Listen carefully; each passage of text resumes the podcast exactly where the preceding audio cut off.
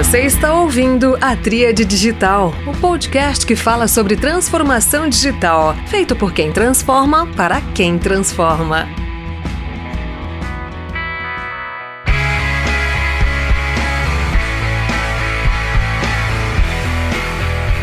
Olá, pessoal. Este é mais um episódio da Tríade Digital, o podcast feito por quem transforma para quem transforma. O episódio de hoje me deixa bastante feliz porque eu convidei um sujeito que é realmente um transformador e que realmente tem todas as qualificações que este podcast busca em seus convidados. O tema é fundamental para viabilizar a transformação digital perene, a verdadeira transformação digital, porque ela fala dos alicerces deste movimento, que é a arquitetura de soluções e a concepção de produtos digitais.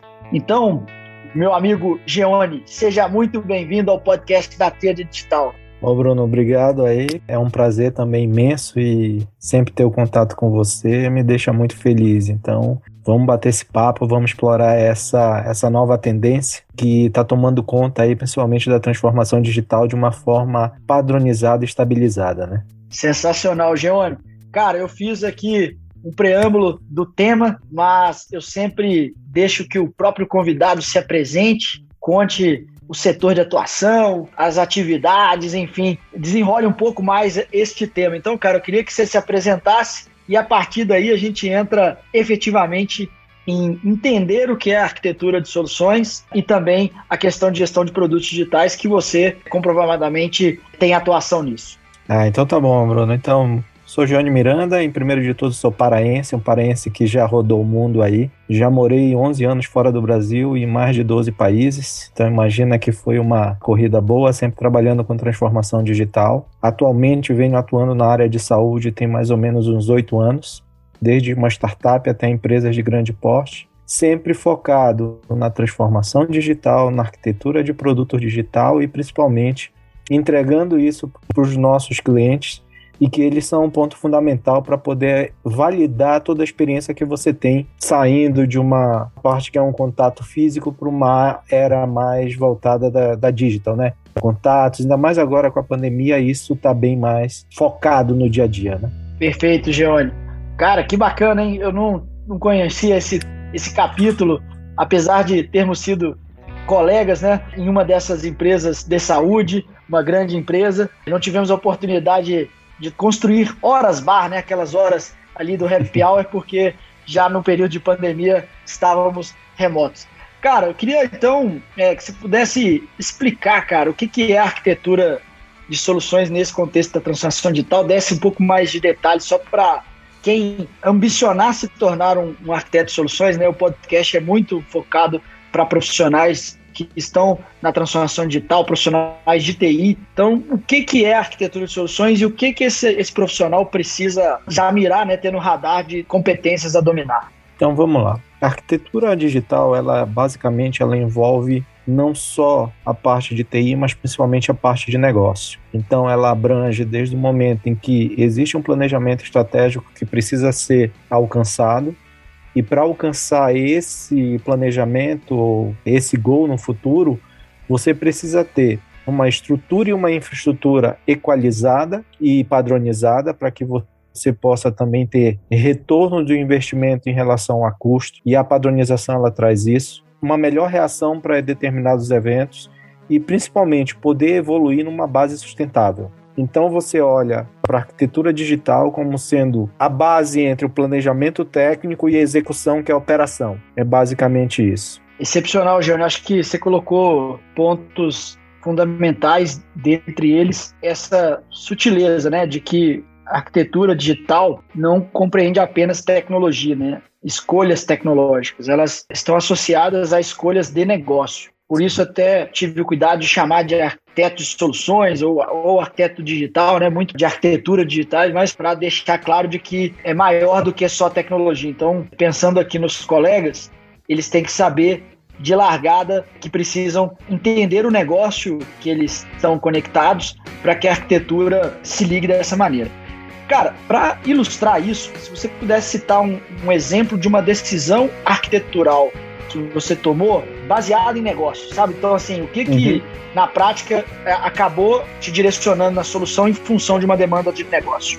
Tem um exemplo muito palpável que foi na época da pandemia, né? Na época da pandemia, a gente tinha um grande problema de não ter as pessoas dentro do trabalho normal e o nosso cliente, principalmente, estava sofrendo por uma falta de informação completa. Era uma coisa muito nova, era uma coisa que ninguém conhecia, ninguém sabia e a decisão que foi tomada na época, e principalmente para poder fazer um escalonamento do atendimento telefônico que nós tínhamos de programas de saúde, atendimento aos nossos clientes, à nossa carteira de cliente em determinado processo de saúde, e nós tivemos que criar esse ambiente dentro de uma cloud para poder possibilitar a telemedicina e principalmente abrir o que a gente chama de omnichannel, né?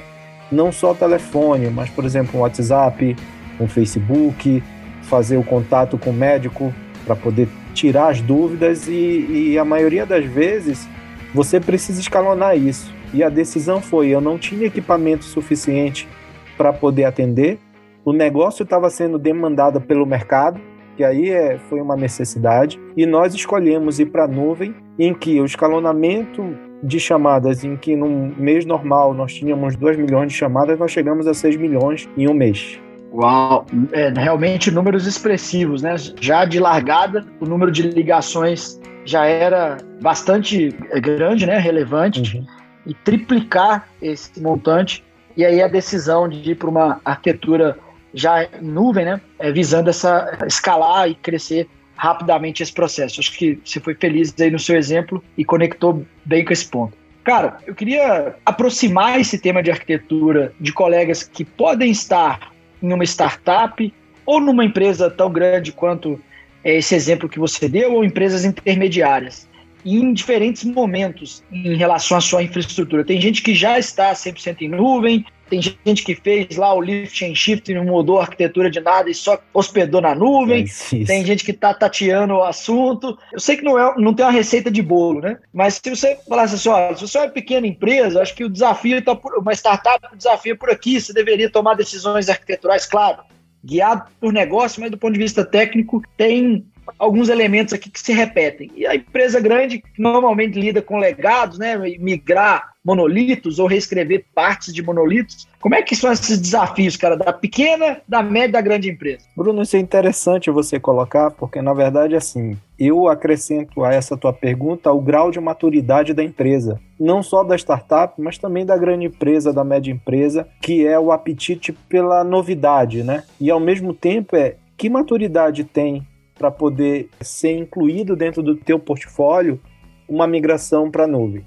Olhando por esse caminho, na verdade a gente simplificou. Eu criei um framework mais simples que eu testei dentro de uma startup e testei dentro de uma empresa grande. E ela se torna uma base para qualquer um. O primeiro ponto que você tem que trabalhar são as pessoas. A cultura das pessoas e olhar para o skill das pessoas é fundamental para que você possa dar esse primeiro passo. Às vezes você tem numa startup uma pessoa muito voltada para cloud, mas em algum momento ela precisa interagir com o sistema legado que vem de um cliente. Então você precisa combinar esse skill para que você possa entender o que é um microserviço e ao mesmo tempo entender o que é uma view de um banco de dados que vai puxar uma determinada informação que é necessária para a tua empresa. Então toda a transformação digital, ela começa com uma avaliação de pessoas, de cultura das pessoas, de saber o quanto elas estão preparadas para essa inovação e o quanto elas estão preparadas para usar a tecnologia. Um segundo ponto que aí vem também, tanto para a equipe, para a startup ou para grandes empresas, é o que a gente chama da infraestrutura propriamente dita.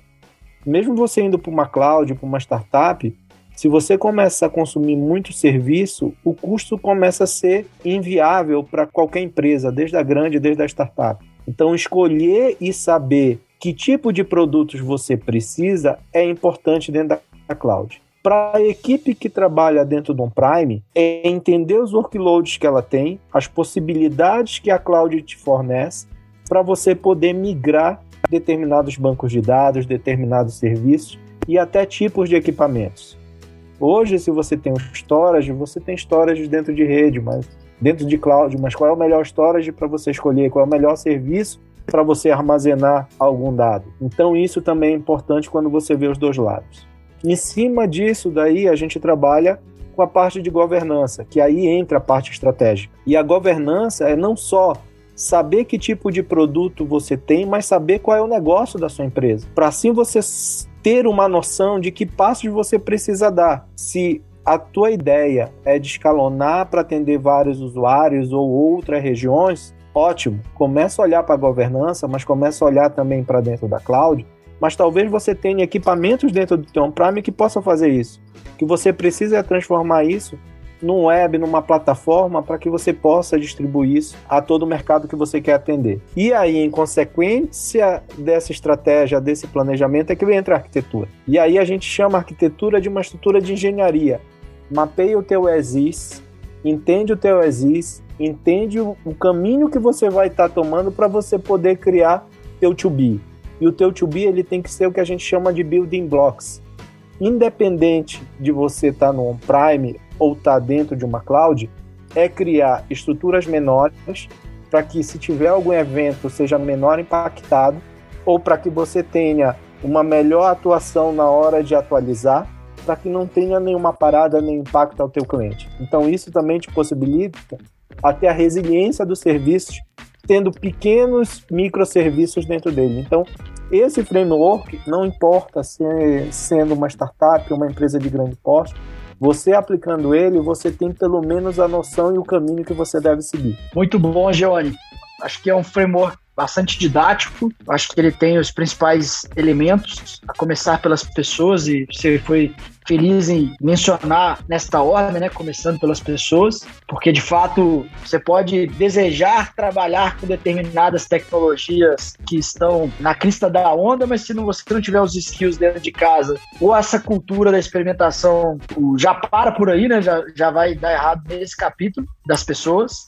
A parte da infraestrutura, com todos os desafios de gestão em cloud, como você mencionou, né, do consumo do serviço, eu administro um ambiente híbrido, né, então a gente tem mais de uma cloud pública e também um data center contratado com workloads é, on-premise e que a gente sabe dos prós e contras de cada um desses dois ou três cenários, né? Então acho que não podemos subestimar essa questão da infraestrutura. Sobre governança, cara, aí, poxa, é excepcional essa coordenação, esses passos, e aí, por fim, você chega na questão da arquitetura em si, o ESIS, o to be e os building blocks, que eu acho que é fenomenal, cara, porque durante essa mudança, né? Eu, eu passo paralelo aqui a mudança de casa, cara, não pode quebrar nada, tem que estar tá funcionando. A lojinha não vai fechar por essa mudança organizacional.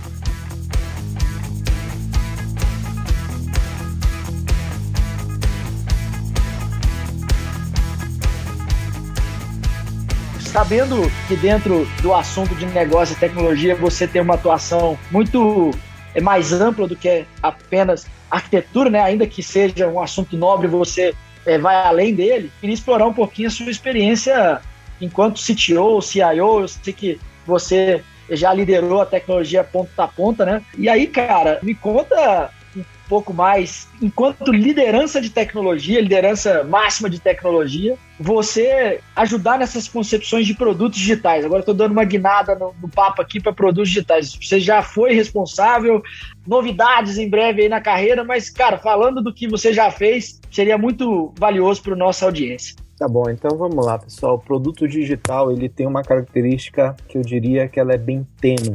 Num primeiro momento, você acha que você está atendendo a pessoa da ponta, né, o teu cliente efetivo. E é fato, teu cliente ele vai usar o teu produto mas o teu produto ele tem que trazer um ganho para o cliente. Você tem que ser alguma marca importante, você tem que fazer um diferencial. E em contrapartida a isso, você tem a tua empresa, em que a tua empresa ou ela está tentando ganhar o mercado, ou ela está tentando criar um ramp-up, ou ela está indo para uma rodada de investimentos, e que você precisa ter isso muito claro quando você desenvolve o produto. Na minha vida, eu já trabalhei com produtos em que eles eram B2B2C, em que em determinados momentos eu tinha que atender às necessidades de trazer um profit ou pelo menos diminuir os custos operacionais de determinadas empresas e companhias, e por outro lado, eu tinha que atender a pessoa da ponta. Hoje no Brasil, o produto digital, ele tem uma característica muito importante que eu diria que é até mundial, tá? No Brasil, o que a gente está faltando é, é, ter um contato maior com isso. Mas a característica é a mesma. Se você tem uma, uma aplicação em que você não tem o engajamento e a utilização dela, você tira do teu celular, você tira do teu iPad, você tira da, do teu dia a dia. Então, quando você desenvolve o produto digital, a primeira coisa que você tem que entender é qual a diferença que eu vou fazer para os meus clientes, tanto dentro da empresa como sendo um B2B,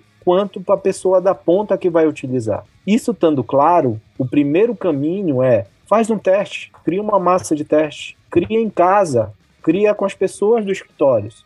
Começa a ouvir o que, é que eles têm de opinião. E às vezes não é mudar o caminho, mas é acrescentar alguma coisa muito simples, como um push dizendo parabéns, você completou a meta dessa semana. Ou olha, parabéns, você tem direito a tomar um sorvete no, no McDonald's. Ou parabéns, eu fiz uma parceria com o pessoal de bicicleta, você pode usar durante uma hora uma bicicleta do Itaú. São exemplos que você traz para o teu dia a dia, que na verdade o que, que você está fazendo? Você está dando um ganho, você está trocando isso com a pessoa e por outro lado, você fazendo essas parcerias, o teu produto digital fica conhecido no mercado. Então, o mais importante de tudo isso é saiba quem você vai atender e atenda da melhor forma possível. Traga um diferencial para ambos os lados, entendeu? Muito bom, meu caro. Essa pergunta está aqui infiltrada no, no assunto de arquitetura, porque muitas vezes a arquitetura é para a criação de produtos digitais. E na sua fala aqui, está muito clara a questão do, de ser um estrategista né, de produtos, em alguma medida, mesmo sendo um profissional de tecnologia. Você tem que entender o modelo de negócio. Você citou aqui o B2B2C, qual que é o ganho para o cliente, estratégia de engajamento. É um negócio muito mais profundo, para não gastar dinheiro à toa com tecnologia que ninguém vai usar, vai engavetar a tecnologia. Acho que você foi muito feliz. Cara, agora eu quero jogar um temperinho aí nessa história, que é a relação dos profissionais de tecnologia nesse, nessa jornada de desenhar arquitetura, nessa jornada de transformação digital, criar produto, com os, as big techs, cara com essas plataformas maiores já estabelecidas, Salesforce, por exemplo, Zendesk, Oracle, essas as coisas SAP, gigantes, que o quanto você tem que desenvolver em cima destas tecnologias, o quanto é proprietário, onde que está esse limite, quais são as armadilhas aí e também as vantagens de estar tá arquitetado, combinado com essas titãs, cara vamos lá. Tudo a gente volta à, à parte preliminar, né? Qual a estratégia que você tem da tua empresa? Cara, as Titãs elas têm uma grande vantagem, né? Elas já erraram muito e já trouxeram um produto mais estável.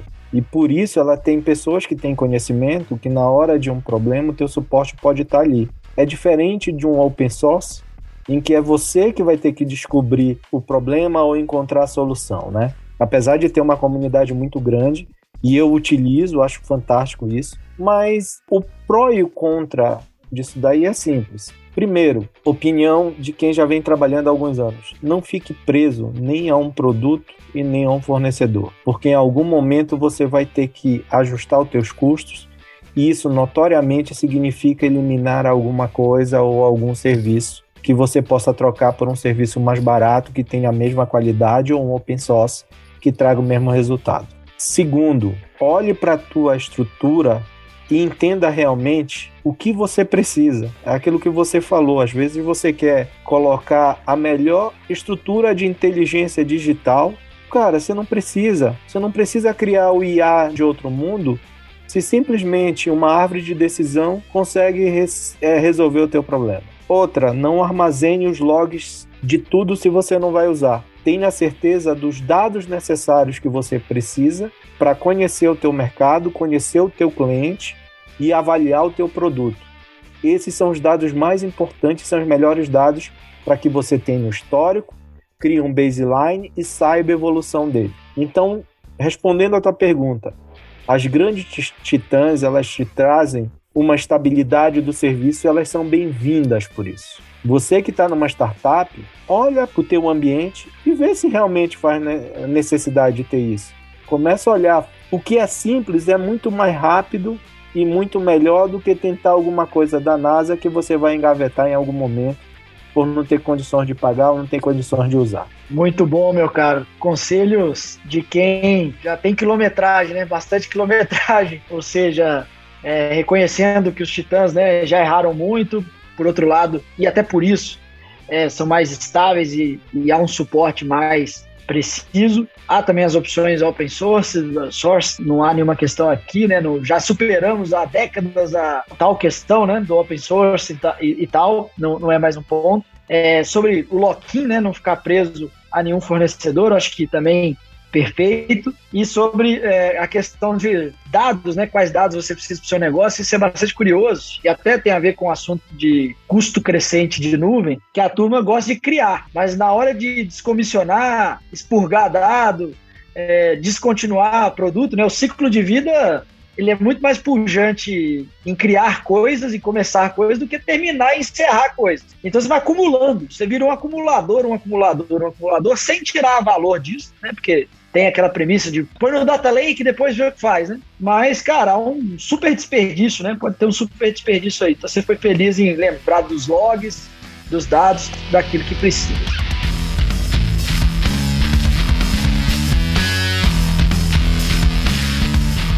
Meu caro, o tempo tá voando aqui. Eu queria agora, tendo passado com você aí pelos aspectos fundamentais aí de arquitetura, colocando um temperinho aí de produtos, agora dá uma guinada para Geone liderança né, e desenvolvimento de equipe, sua jornada em si. Então, mudando para o profissional agora, e menos o tema e mais a, a, a sua, a sua trajetória.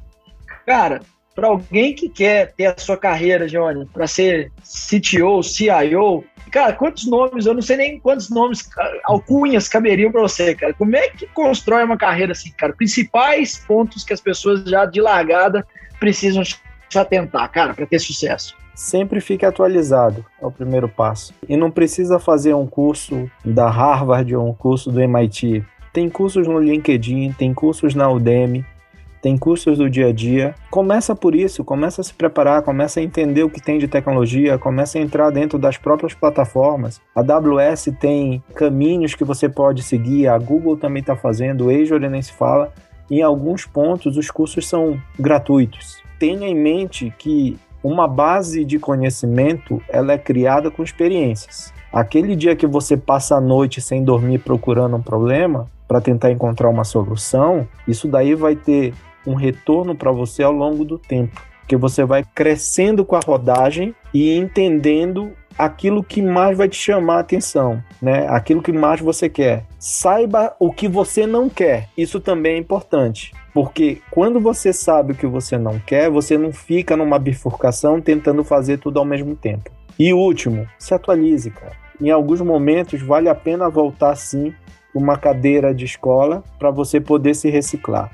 Antigamente você olhava para o MBA e você queria sentar ao lado daquelas pessoas que tinham um conhecimento muito grande, aquelas pessoas que já tinham um diferencial do mercado, já estavam em cadeiras muito mais altas. Hoje, a minha visão é: faço MBA, continuo fazendo e estou procurando conhecer os jovens da startup. Eles fazem você sair da tua zona de conforto porque eles vão te fazer pensar diferente. Eles vão fazer você voltar ao que você era, pensar, testar avaliar e encontrar um novo caminho. Muito bom, cara. Olha, vou começar pela frase que eu mais gostei aí, nesse recap que eu sempre faço cara, das respostas. Saiba o que você não quer.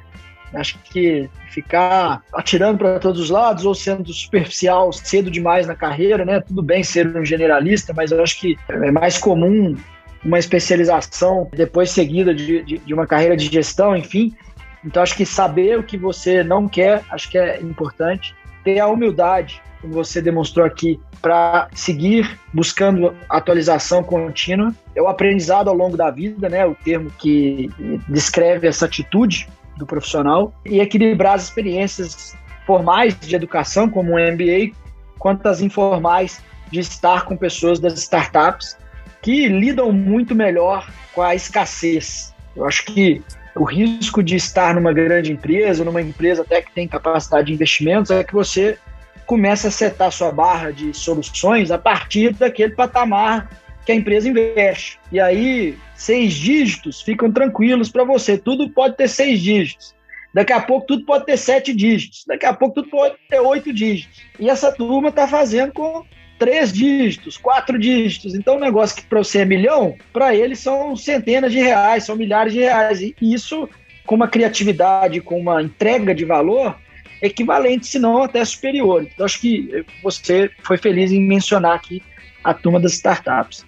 Geone, sendo entrevistado por você, cara, quais são as características que você mais valoriza para um profissional que se candidatando a trabalhar contigo, os pontos que você mais, além dessas questões que você já colocou aqui, aspectos técnicos, coisas que você fala assim, cara, ó, se o cara não tiver isso, ou soft skills, pô, se não tiver esse comportamento aqui, não dá. Qual é a rota aí para trabalhar contigo, cara? Cara, eu acho que a principal, assim, é aceite seus erros e aprenda com eles. Me conta você qual foi o erro que você teve, o que você aprendeu com ele e o que você pode não errar de novo. Erros novos todo dia vão aparecer. Então a pessoa ela tem que estar preparada para errar e ela tem que estar preparada para resolver o problema. Colocar para um outro fazer é simples. Agora você parar, sair do olho do furacão, olhar e dizer assim, cara, isso aqui está errado, dá para resolver desse jeito, isso para mim é mais importante. O soft skill da pessoa de ter essa característica de olhar e entender e aprender com esse erro e principalmente difundir esse conhecimento para que os outros não errem é o principal ponto. A parte tecnológica, a parte de é, treinamento técnico, isso daí você consegue. O outro ponto que eu também busco quando querem trabalhar comigo é olha para você e me diz qual é o teu próximo passo? Porque ficar na tua zona de conforto não vai te levar a lugar nenhum. Então eu sempre procuro saber qual é o próximo passo. E não, não, não tem problema se você quer aprender a andar de moto. Isso sabe o que significa para mim? Você tá saindo da tua zona de conforto com medo para poder encontrar alguma coisa nova. Ou eu quero no final de semana pular de paraquedas. Pô, você tem medo? Tem, mas eu quero fazer isso. Isso te dá a abertura que a gente precisa hoje em dia quando a gente fala de trazer melhoria com inovação e olhando para as coisas novas, mas sem ter medo delas. É arriscar um pouquinho e aprender com esse risco. Excepcional, meu caro, excepcional. Essa questão de aceitar erros, né? Aprender com eles, estar tá preparado para errar, de verdade, né? Porque tem muito disso no papel, mas na prática acho que é bastante desafiador você bater no peito, aceitar os seus erros e seguir adiante, né? Não ser um, um profissional sem arranhões, sem cicatrizes, né? Acho que é muito mais seguro trabalhar com alguém com cicatrizes, porque essa pessoa ela vai estar contigo é, nas madrugadas, né? Vai estar contigo quando as coisas não andarem bem. É, a generosidade de compartilhar e difundir o conhecimento, acho que, poxa, pude presenciar isso nas nossas interações olhar para você me dizer o próximo passo, né? Acho que essa certa inquietude que você mencionou, sair da zona de conforto. Eu me lembro, cara, que eu estava há 14 anos na mesma empresa e eu amava a empresa, cara, amava a Anima Educação. Puxa, amava, amava, amava. Mas eu estava lá na cadeira de transformação digital, mandando as pessoas pô, trabalharem de forma diferente, se aventurarem, inovarem, é, saírem da zona de conforto. E quando eu olhei e assustei, cara, a transformação era para mim também. Porque eu não podia estar tá lá naquela posição há tanto tempo, não exatamente na mesma cadeira, fiz muita coisa, mudei de cidade, é, tal, mas tava lá, cara, naquela mesma rede de proteção, né? Aquelas pessoas que eu conhecia. E eu falei, cara, se eu quero ser um cara de transformação digital de verdade, eu vou ter que cair no mundo, cara. Ter que cair na estrada, ter que sair do ninho. E aí, para mim, foi uma saída do ninho. É, logo na sequência, foi onde nos conhecemos, né? Na UHG. E daí tô na estrada, cara, ainda e vou por muito tempo, mas eu acho que esse é o processo de transformação. Gione, teve um capítulo, cara, da sua introdução, e aí uma pergunta extra aqui nesse tema de carreira, porque acho que é um capítulo rico, que é sobre a sua experiência internacional, trabalhar multinacionais e tal. Se você pudesse dar algumas dicas para pessoas que estão nesse cenário corporativo, né, de ou expatriados ou não estão no Brasil, mas que tem reporte fora. Como é que combina ser um bom profissional de tecnologia, um profissional de excelência, ainda com, esse, com essa governança internacional aí, cara? Vamos lá, Bruno. Eu acho que o, o mais importante é aprenda a língua da empresa onde você trabalha. Se é inglês, aprenda inglês. Se é francês, aprenda francês. Se é japonês, aprenda japonês. porque isso vai fazer você abrir portas. Por mais que você fale errado, as pessoas vão entender que você tem essa primeira postura de querer falar, de querer aprender. E para quem já fala, volte a falar mais, melhore. As atualizações são importantes. Você precisa fazer isso. O outro ponto é, em alguns momentos, como na sua vida, você sempre é testado. Dentro da tua vida pessoal, dentro do teu dia a dia, você é testado o dia inteiro.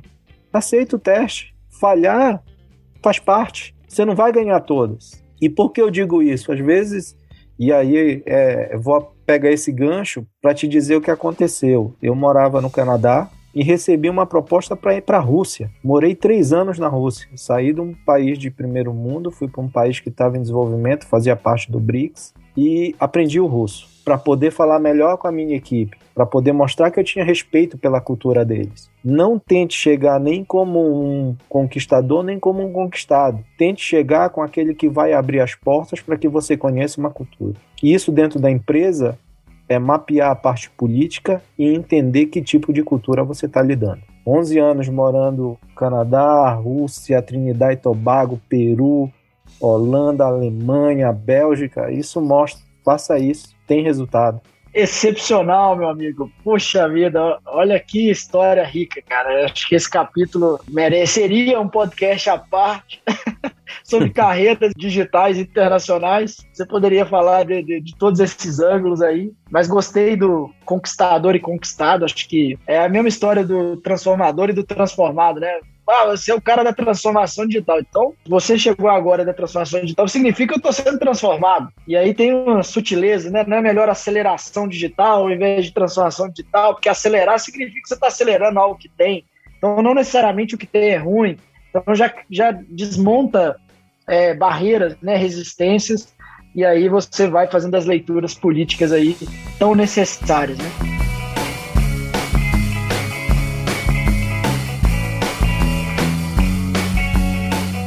Johnny, pergunta final aqui sobre recomendações. Você já deu algumas aqui das clouds públicas que promovem muito conteúdo, plataformas online, mas até fora da tecnologia, cara, para ganhar repertório mesmo. Acho que esse é um ponto que eu, é, me, chamou, me chama a atenção em você, sempre a questão do repertório para além desse tema, né? Então, assim, cara, o que, que você recomenda de. Ó, podcast vai acabar agora, próxima pílula de conhecimento vocês deviam, deviam olhar é isso aqui. Então, você pudesse recomendar algumas coisas, seja em tecnologia, mas sinta-se livre para recomendar no campo que você achar melhor, para a turma seguir a jornada de aprendizado. Tá? eu acho que assim, vou, vou dar o, uma coisa que vai muito com a tecnologia, mas também vai com muito pessoal, e a parte de UX e CX. Compreenda a jornada do seu cliente, faça a jornada do seu cliente, e participe da jornada. Não seja aquele, aquela pessoa que só quer testar e validar, não. Se envolva com a jornada. E aí você tem os dois lados. Do lado técnico, veja se a jornada está aderente aos produtos e à infraestrutura que você está pregando para ela e olhe para o seu cliente. Se você, como ele, como usuário daquele, daquele produto, está adequado. Eu digo que produto digital ele tem que ser tão simples quanto um controle remoto aonde você consiga colocar o número e vá para o canal desejado. Então, para você fazer essa jornada, você tem que ter isso em mente. E faça, você vai encontrar várias coisas. Outra, pegue essa jornada e divida com seus amigos. Você vai ter insights que são muito diferentes. Na, na, jornada que eu fui fazer na minha carreira, às vezes eu testava com meus pais, que tinham mais de 70 anos, porque eles já têm uma dificuldade natural. E testava com meus filhos, que são essa nova geração que está chegando, que já nasce com o iPad na mão. E olha a diferença e tenta encontrar o meio termo para ele.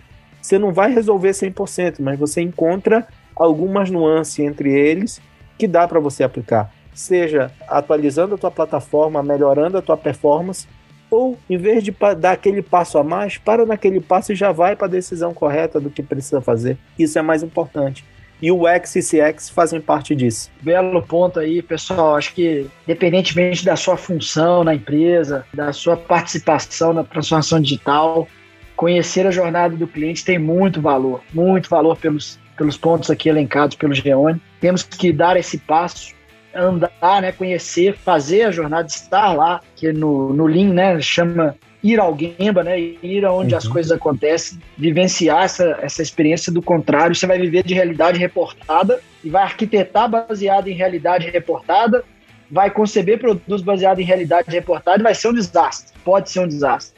Então, esse ponto do Gione é muito bom.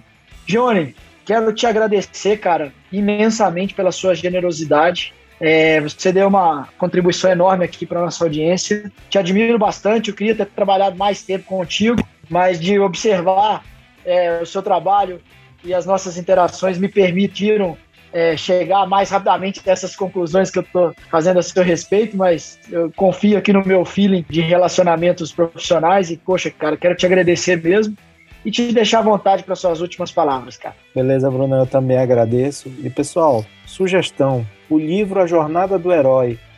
Leiam. É uma experiência muito grande mesmo para quem já tem experiência dentro de cloud. Leiam, releiam, sempre você vai encontrar uma novidade. Isso tem todo a ver com o que a gente falou aqui. No momento que você define a tua personagem, começa a trabalhar como arquiteto, no momento que você olha para o teu cliente, precisa definir a tua jornada no momento que você olha para a tua empresa e encontra as barreiras que ela tem para entrar no mercado, vale a pena. E atualizem-se. Eu acho que isso também é o mais importante. E mais uma vez, Bruno, muito obrigado. Estou à disposição.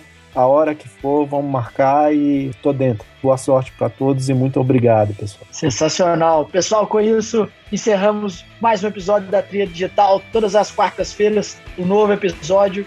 Siga-nos nas redes sociais, sobretudo no Instagram, no Triad.digital. Grande abraço, moçada.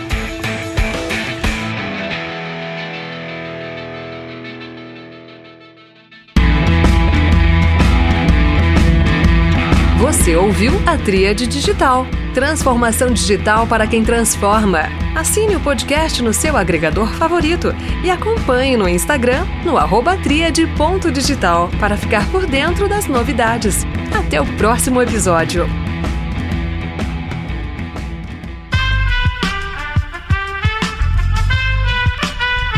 Esse podcast foi editado por Aerolitos Edição Inteligente.